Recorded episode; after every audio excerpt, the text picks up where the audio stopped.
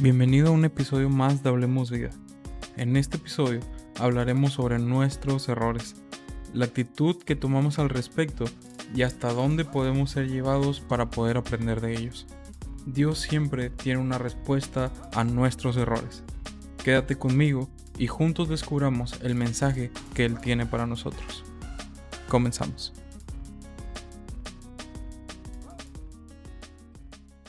Gracias por acompañarme una vez más en este podcast Hablemos Vida. Estoy muy contento de poder volver a estar con ustedes. Y en este episodio eh, que vamos a hablar acerca de un camino de errores, necesito que antes de que escuches otro segundo de este episodio, necesitas saber que Dios conoce tus errores. Él sabe que necesitas crecer y ser transformado cada día. Y ya al tener esto como premisa, déjame leerte un versículo que en lo personal me gusta mucho, que dice, Pero Dios me ha contestado, mi amor es todo lo que necesitas, mi poder se muestra en la debilidad. Por eso, prefiero sentirme orgulloso de mi debilidad para que el poder de Cristo se muestre en mí. Los errores son parte de la vida. Probablemente caigamos algunas veces pero, ¿qué vamos a hacer nosotros ante estos errores?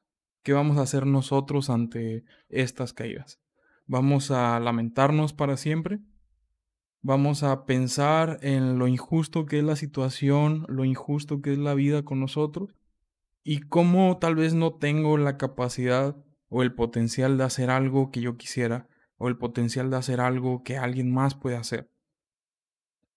O tal vez vamos a reconocer nuestros errores o vamos a tomar la actitud de, bueno, ya sé que me equivoqué, ya sé que, que pude tener un error, pero me voy a levantar. Voy a sacudirme todo eso que no está bien para mi vida y seguir intentando. Todo depende de la actitud con la que veamos nuestros errores y cómo los vamos a enfrentar. Muchas veces se nos olvida que Dios nos ayuda en nuestras debilidades y se nos olvida que no estamos solos. Necesitamos aprender de esos errores y de tal forma hacer algo diferente. Supongo que todos nos hemos ah, sentido con miedo, todos hemos tenido miedo de fracasar o tal vez miedo de equivocarnos, pero es necesario intentar una vez más para que el poder de Jesús se muestre en mí. Incluso si tú dejas que Jesús muestre su poder a través de tu vida, vamos a poder sorprendernos de lo que Él puede hacer. Y fíjate que hay una historia que me gusta mucho. Veamos la vida de Pedro. Una persona que caminó con Jesús totalmente, aprendió de Él, vio su poder y su bondad. Y aún así, la Biblia nos menciona una historia en donde Pedro negó tres veces a Jesús.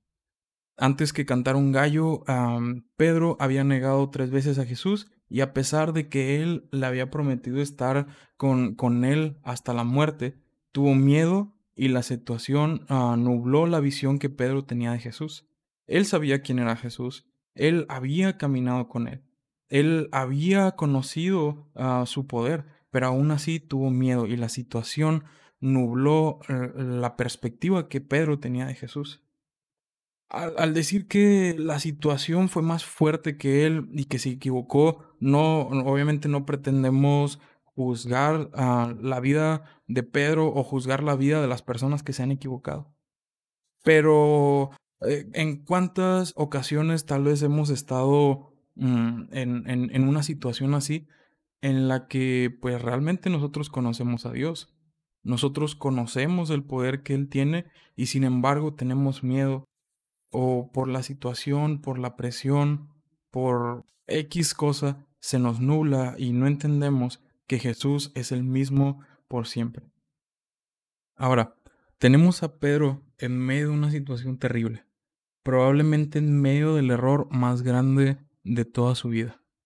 Está en la situación en donde traicionó a Jesús, y si yo fuera Pedro y estuviera en ese momento, podría pensar, ¿qué puede seguir para mí? El tiempo que yo había estado invirtiendo durante los últimos años, ahora se ve pues eh, derrumbado.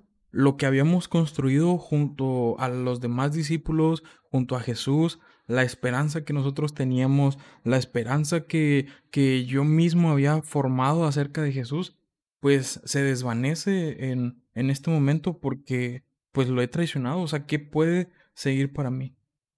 El mismo Pedro que en su momento le cortó una oreja a un soldado para que no se llevaran a Jesús, ahora se encuentra un Pedro débil y sin esperanza. Y sin embargo, hay un momento sublime. Después de todo lo que nos podamos imaginar que Pedro pudo haber atravesado en sus pensamientos, en su dolor, en su tristeza, hay un momento tan importante donde Jesús nos muestra el detalle y el cuidado que tiene de cada situación. Cuando Pedro es restaurado, Jesús uh, le cuestiona la misma cantidad de veces acerca de el amor que le tenía para, para sí mismo. Sin duda que me hubiera gustado estar en ese momento tan sublime. No me puedo imaginar el momento en el que Pedro recuerda su más grande error, negar a, su amigo, a su maestro, y aún así como Jesús le extiende su gracia una vez más. Y si nos ponemos a pensar acerca de, de esto, si reflexionamos un instante, ¿cuántas veces nosotros hemos estado en la misma situación que Pedro? En la misma situación de errores, en la misma situación de fracasos en la que Pedro se encontraba.